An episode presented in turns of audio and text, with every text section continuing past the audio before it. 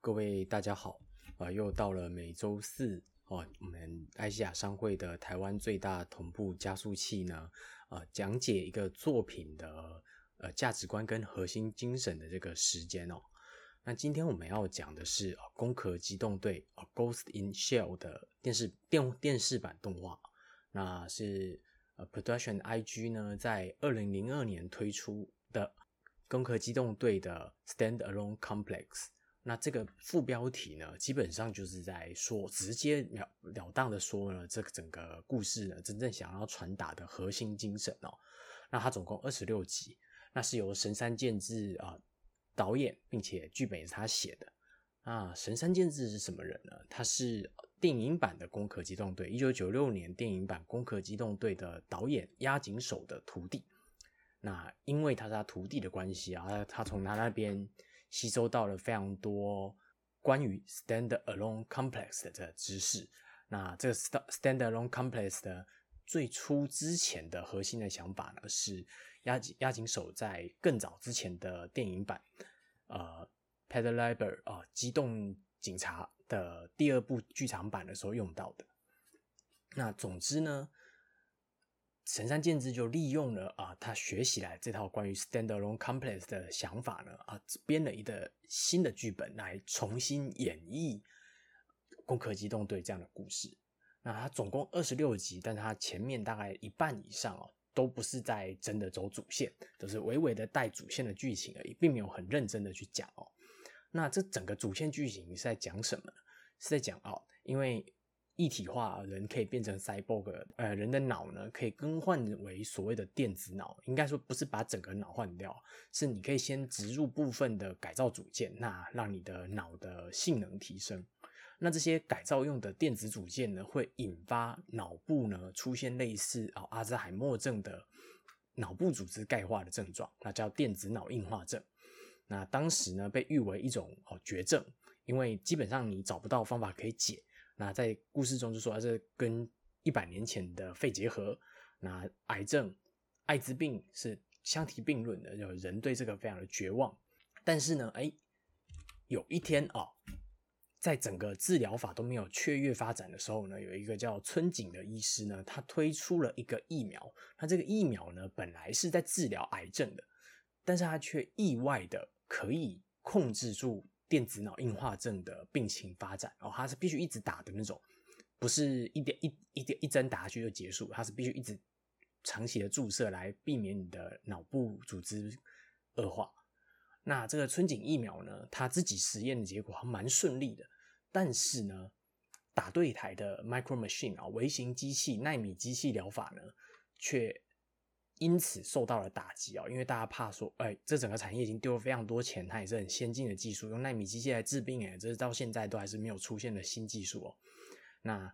总之呢，因为啊，整个纳米机器的疗医疗疗法的产业啊，政治界的反对呢，春景疫苗就一直啊，药效都是没有受到政府认可的，它都仍然在实验中、实验中、实验中。这个时候呢，就出现了一个很有正义感的骇客，他的代号叫做笑脸男。那其实他自己本身是电子脑硬化症的受害者，使用春景疫苗呢，控制住了病情。因此他很愤世嫉俗，他很就是很憎恨政府怎么可以这样隐瞒事实哦。所以他在故事这个电视版这个剧情的主线的六年前呢，绑架了。其其中一个哦，微用微微型机器疗法呢来对抗、来治疗电子脑硬化症的一个先进的医药医药研发公司的董事长的 CEO，那质问他哦，你自己都知道纳米机器疗法是输春景疫苗的，你为什么不愿意揭发出来？你为什么不愿意作证？那反正六年前他是失败了啊，这个纳米机器的医疗治疗的公司的那个社长呢？赖良野先生呢，他其实当时呢，只是很想要哦，想办法敷衍笑脸男哈，笑脸男劫持了他两天哦，然后他一直陪笑脸男在那边斗嘴，那最后呢，他骗笑脸男哦，如果解除他的禁锢，因为他被害入他的电子脑，所以他身体是不能自由行动，被他绑架，他骗笑脸男说啊，你只要放我自由，我就在镜头面前揭发这一切，我要作证。笑脸男就天真的相信了。那当然不是说天真相信，其实他实际上有可能是早就放弃了，因为再再怎么劫持下去，他大概也知道不会有什么钱，不会有什么有用的东西，他只是有一个气想要发泄，所以他带了一把枪哦。他带那个枪，其实当时是本来气愤，是干脆这个人如果真的不讲，他就把他打死，他就算了这样。但是他最后一刻呢，赖良也哦自由之后呢，马上哦就让自己的电脑电子脑呢进入封闭模式，就是不会被外来入侵，那就不会被控制，然后马上就反悔了啊。笑脸男本来啊想一枪把他打死泄愤算了，结果没有，他把枪收起来了啊，就这样忍了下去。那为什么忍这么久呢？那当然是他作为一个愤世嫉俗的愤青，他不甘心他所做的努力，他的才能这么强哦，他可以害入任何的资料库，他可以任意的操控有超高安全治安等级的电子脑，却没有办法达到他只就是揭发这个阴谋的正义的目的。所以呢，他忍忍忍很多年，然后在网络上一直找。终于被他发现了哦！这个故事的主角——攻壳机动队，也就是公安九课的存在。那么他为什么要啊忍这么久呢？是因为他某种程度上，你可以这么说，他看到杜良野就是那个纳米机器的公司的社长呢，他明明哦，他的心里是有正义感的，他也明明知道纳米机器其实是输春春景疫苗的，他为什么不愿意站出来揭发？因为这整个。并不是那么单纯，他想揭发就能揭发哦。首先呢，为什么医药产业始终都是支持微型机器疗法？那春景疫苗呢？就算诶疗效看起来实验性效果不错，临床效果不错，为什么都没有办法通过允许？因为负责审核那个疗效的这整个政府的委员会啊，他们。都是哦，跟纳米机器疗法呢比较相关的，因为纳米机器疗法是比较先进的产业，所以当时主政的呢都是哦比较信任机纳米机器疗法。那如果当时承认了春景疫苗，正需要第一笔哦，成为当红产业去赚这个，去拿到资金，继续让纳米机器疗法可以推进的整个纳米产业呢，就会被击垮。那对于整个医药产业，其实是有可能退步的，因为纳米机器疗法才有办法尝新尝试出更新的解决方案。那第一，他们想要保护啊纳米机器产业；第二个是这些专业的人呢，他们非常的不爽。为什么？他们嫉妒春景这个医师呢？这个落后啊，只会做疫苗的老旧时代的古人啊，歪打正着种了一个疫苗，可以治疗电子脑硬化症。这个嫉妒心啊！冲冲掉了他们的本来应该要有的这个职业道德，那因此整这个审查局的委员长呢啊金来熙呢利用了啊整个产业呢共通的这个想法啊报复了春景，让春景疫苗呢在春景过世之前哦始终都没有办法合法上市，只能做实验性的治疗。那这边就在说明一件事情。你要怎么样有办法让整个医疗产业哦，包含政府医医疗相关的官员全部共同勾结起来，就为了打击一个哦独立做研究的老医师？但当然不可能啊！难道你要一个一个哦，大家每个人私下都去吃饭啊，交换大家意见，我们就是要打死这个村井？其实不需要，因为他们都有一个共同的这个意志，他们有自己已经投入了二三十年的心血要研发的纳米机器疗法。怎么可以被一个死老头啊，一个技术落后的死老头打败他们？连勾结都不需要，他们所有人的情绪是共通的。那笑脸男就是搞懂了这件事情，他面对的呢是一个超级巨大的情绪利益的共同体。那就算呢他劫持了那个纳米机器公司的度良野呃赖阳野呢去揭发这件事情，那也只会被。压掉，那所有相关产业都会否定，会说啊赖良野其实只是他现在呢啊研发技术上又碰到瓶颈了，所以想扯大家后腿什么什么的，甚至赖良也被灭口都有可能哦，所以就没有用啊。他劫持一个人去揭在媒体面前揭发，到底可以干嘛？其实不行。那直到哦他想到了可以利用公安九课，但是哦直接利用公安九课呢，并不会那么有效。为什么？因为公安九课如果照着过去的行事作风啊，荒卷科长是一个呢非常理性分析，他会把自己的组员的安危呢放在心上的。那个人光靠公安九课啊那几个特务特种队员呢，怎么可能有办法对付整个政府机器，对不对？那如果要让他们能够对付政府机器呢，他们就必须要抛弃原本的理性想法，变成跟笑脸男一样哦，为了实现自己的正义，带着一把枪放在口袋里面，就去劫持疫苗公司的 CEO，然后就很中二的要做哦飞蛾扑火般的正义之举。所以他们他他这整个过程呢，他是先铺成了一段，让公安九课先感受到他的愤怒。所以他虽然哦。笑脸男取得了一本啊秘密的资料，这秘密的资料是什么呢？是春景疫苗的实验清实验受验者的清单。那是这本清单呢，本身可以证明春景疫苗的疗效非常好，更不用说哦，前面提到的负责审查疫苗疗效啊，把拒否决了疫苗疗效那个金莱西呢，他本身也是受验受啊受试者，因为他自己也得电子脑硬化症。那他身体啊，嘴巴上说这个没有用，他身体很老实的选择了春景疫苗。那笑脸男虽然取得了这本正本，他并没有直接交给公安九课啊？为什么？因为直接交给公安九课的话，公安九课就把那一本拿出来，哎，直接拿去揭发，就被压掉了，不会有用。政治界的啊，政治的压力呢，会直接把这本压掉，不会有任何用的。那因此。笑脸男先弄了一个复制品，那送去给一个长期在争取电子脑硬化症受害者权益的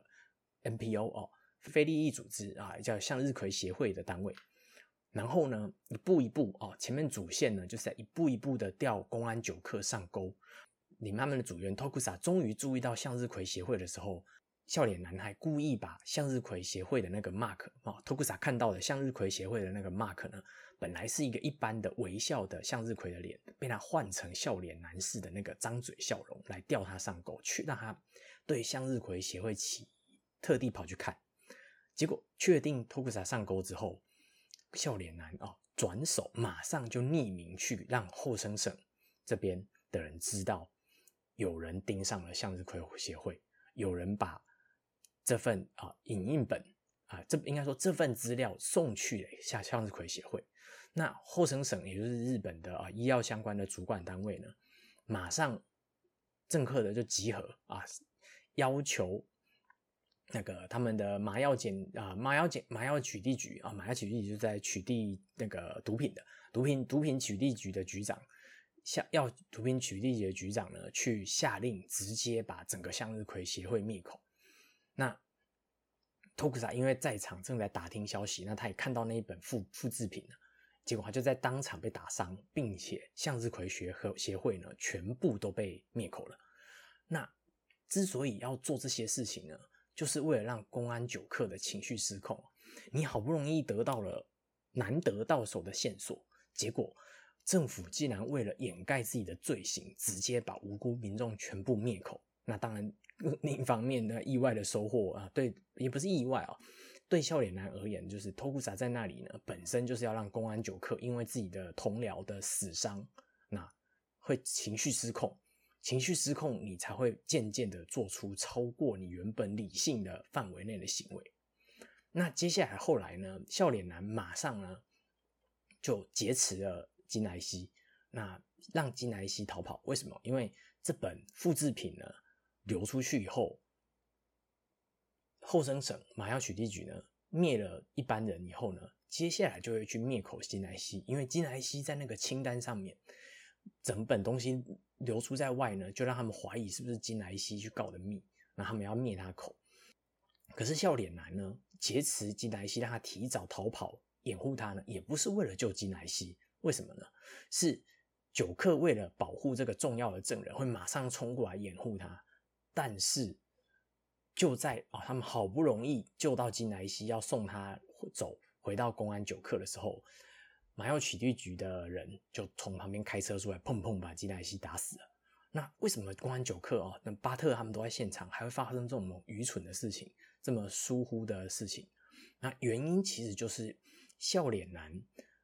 故意让他们没有办法注意到，害入害入他们电脑，让他们没有办法注意到麻药取缔局的人来暗杀金莱西。那这样做呢，金莱西才会死在他们面前，让他们有更加的挫折感。那这个挫折感的不甘心，会让他们宁愿赌上一切，就为了哦揭发这件事情。那并且他同时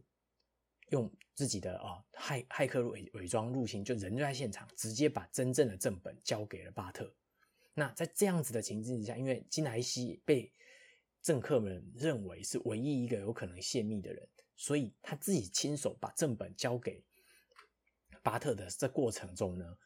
这个过程呢，政客他们都是不知道的，而且他们觉得金莱西始终在他们监控之下，正本也没有交出去就死了，所以他们就不会，这些政客就不会知道正本已经落入公安九课的手上。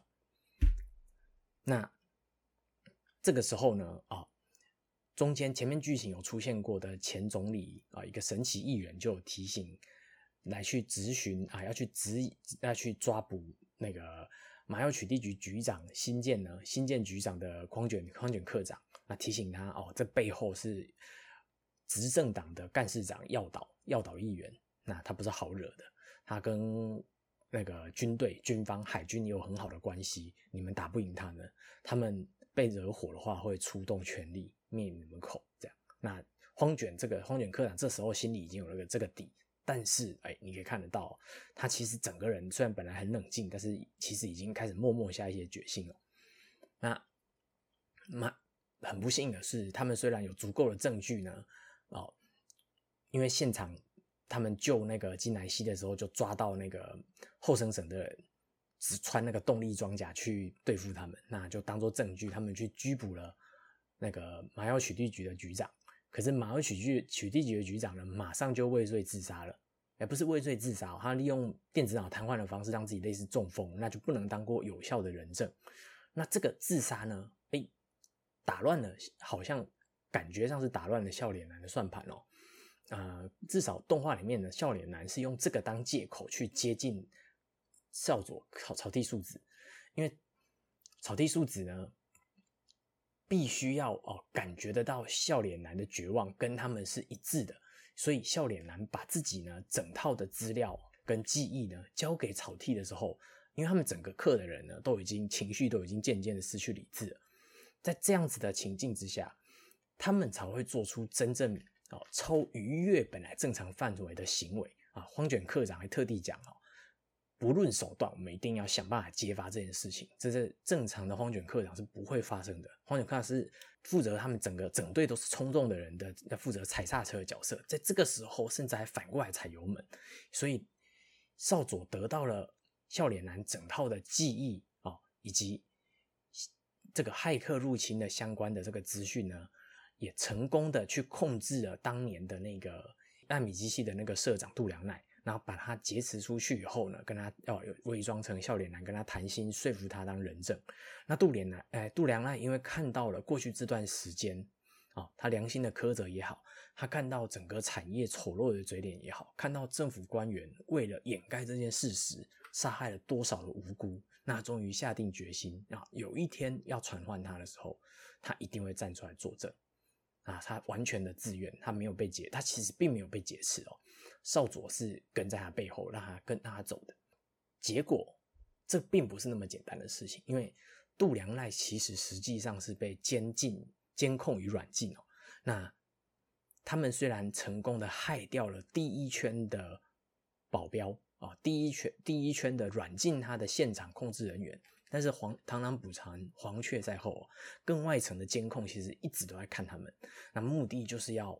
找出到底是谁。这些政政府政府单位就是要找出到底是谁伪装成笑脸男哈，要揭发这整个秘密。那因此呢，少佐伪装成笑脸男啊，去劫持杜良赖的这整个行为呢，全部都被政府单位掌控。那政府单位呢，这个。要岛干事长这一群政客啊，这整个利益共同体的政客就跑去施压首相，跟首相说：“你看这个只属于你的公安九课干出了这种事情，你还想装作不知道吗？”哦，那当然，首相到底是不是真的知道，没有人知道嘛。那总之，首相因为他基本上日本是内阁制国家哦，如果要岛干事长这一群派阀呢，想要推翻首相是做得到的。那首相也不希望自己的首相的位置不保，他只能配合他们，配合什么呢？下令消灭九克公安九克但是，但是哦，前面讲到荒卷课长呢，他整个人的情绪哦，已经变成不是原本踩刹车角色，他也失去理智了，他就直接跑去找校首相。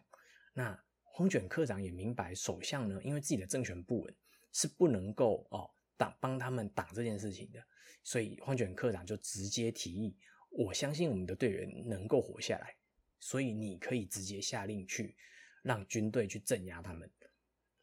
但是作为交换哦，因为他们已经被镇压了嘛，所以一定不是从公安九课泄露的嘛，对不对？所以首相呢就可以作为交换啊，之后只要有资料被提出，在民间被爆料，首相就要让这件事情不会被压下来，要想办法让这件事情进入司法程序。那。因此啊，首相自然哎，对他而言哎，如果这件事情可以让他变成说是一个正面的政绩哦，他很清廉，而且他还可以反手过来清清算掉这些哦，以为已经事情落幕的这些敌对这敌对的派法，那何乐不为呢？所以他就接受了黄卷科长这个交换。正因为哦，整个公安九课的情绪呢，都已经被笑脸男整个设计的剧情呢给牵着鼻子走了。所以，冷静的荒卷课长才会赌这么大的赌注作为交换。那更有趣的是，队员们哦，组员们都知道这个摆明明摆着就是荒荒卷课长出卖他们来换这件事情。那他们都相信荒卷课长呢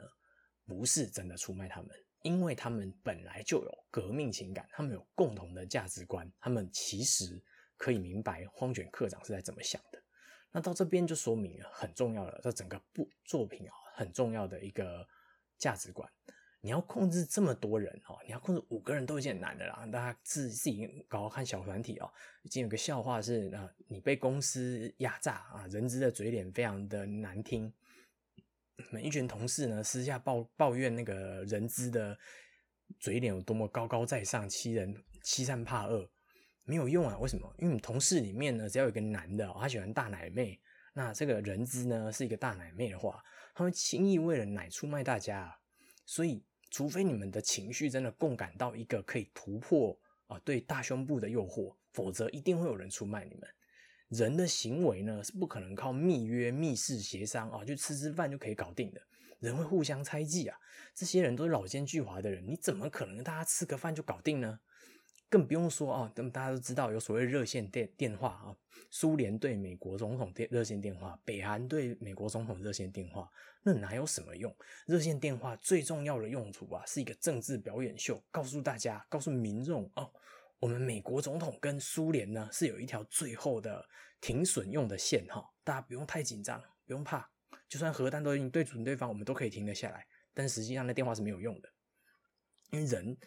所有的人的内的心智呢，都是 stand alone 的，都是完全独立的。你没有办法真正去像这个骇客一样摸透每个人的心中啊，藏着什么样的隐秘资讯，更不用说还控制这个人的行为，是不可能的。更不用说你还要签什么契约哦。最近前昨天还发生，就是啊，开一个啊廉政委员会，还要签保密协定哦。还要签本票来互相约定对方不，大家不可以泄露哦。拜托，那个签了会有用吗？签的不会有用啊！到底是哪个笨蛋提议的？那为了让人哦可以结合起来成为一个共同体，坚而不摧的共同体，你就必须要人呢。这些群体呢，不论是五个人、十个人，甚至一千、一万，甚至是社会的民众，你就必须要让大家有共同的情绪。那在这个故事中呢？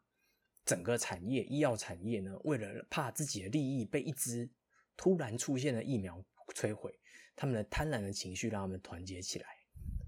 电子脑硬化症的诸多权威，因为嫉妒这一支啊歪打正着的疫苗，他们的嫉妒心让他们没让他们放弃自己的职业道德。那更不用说哦，杜那个杜良赖啊、金南希这些人始终都不愿意，之前都不愿意出卖的原因，是因为啊，因为恐惧。他们很怕被这个巨大的共犯体系清算哦，要岛干事长可以随便就跟军队调一支动力装甲去让麻药取缔局呢去对付公安九克，这么大 强大的共犯体系，你怎么敢对付他们？你怎么敢站出来说出实话？那直到哦，笑脸男利用了公安九克的愤怒啊，利用了这么一连串哦泯灭人性的行为，让杜良赖、让金来熙他们的愤怒，让啊让愤杜良赖而已，让杜良赖的愤怒呢决定可愿意站出来，就算是自己可能会有安。生命安全，就算啊他自己站出来讲，也不见得有用。他就是要讲，不讲这这实际上这一头那个气就发泄不出来。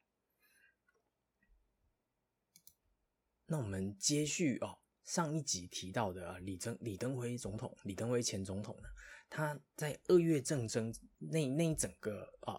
打倒打倒国民党原本的啊执政的那个外省精英的这个过程呢，他利他也利用了这样子的哦。Standalone complex，大家情绪的集合，就是他故意提名了郝柏村当行政院长。那他大家都以为啊，提提提拔郝柏村当院长就是什么高招。他最精妙的地方啊，并不是郝龙斌当了行政院长就一定会把参谋总长卸下，那是一个不遵守法治的时代啊。他他兵权在握，他大可用啊兵变啊。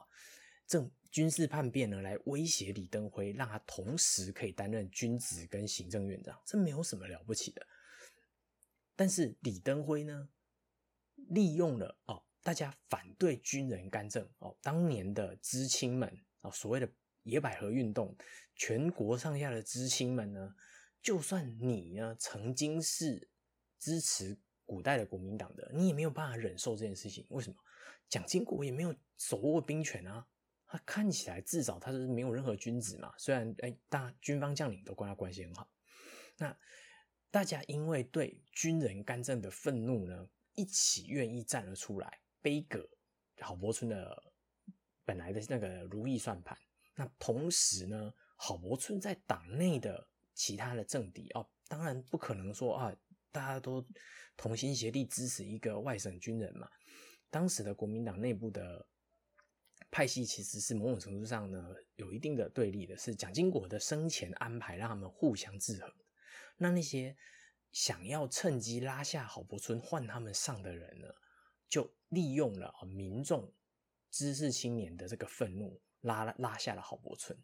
那事后呢，李登辉有去找那个当时呢野百合运动的带领者。啊，范云有跟他说啊，其实他那个时候每天都好紧张哦，他怕郝柏村就这样继续下去，但是他相信你们，哦，李登辉相信这些青年的愤怒一定会有用，他相信他们一定会坚持到最后，坚持到让郝柏村下台。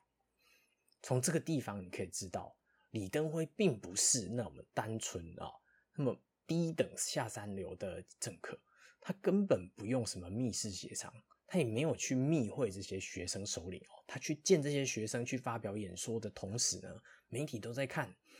身边其他国民党政客也都监视着他，就连他的副总统啊，那时候李元簇呢，都是这一群外省政客的其中一员，怎么可能让他去密室见这些学生呢？李登辉只是彻底的啊，掌握了 stand alone complex 的技术，达到了击倒政敌的最后的这个成果。那这就是整个呢，攻壳机动队电视版 Standalone Complex 呢要传达的这个意念。你要让这么多人团结起来完成一件事情，不要相信什么密室协商啊、密约啊这种东西是有用，那是没有用的。那种东西哦，只限于笨蛋跟笨蛋之间会有用，因为只有笨蛋跟笨蛋会为了吃一顿饭就团结起来，就好像我们彼此是兄弟，不会互相背叛。好今天的内容就到这边，好，谢谢大家。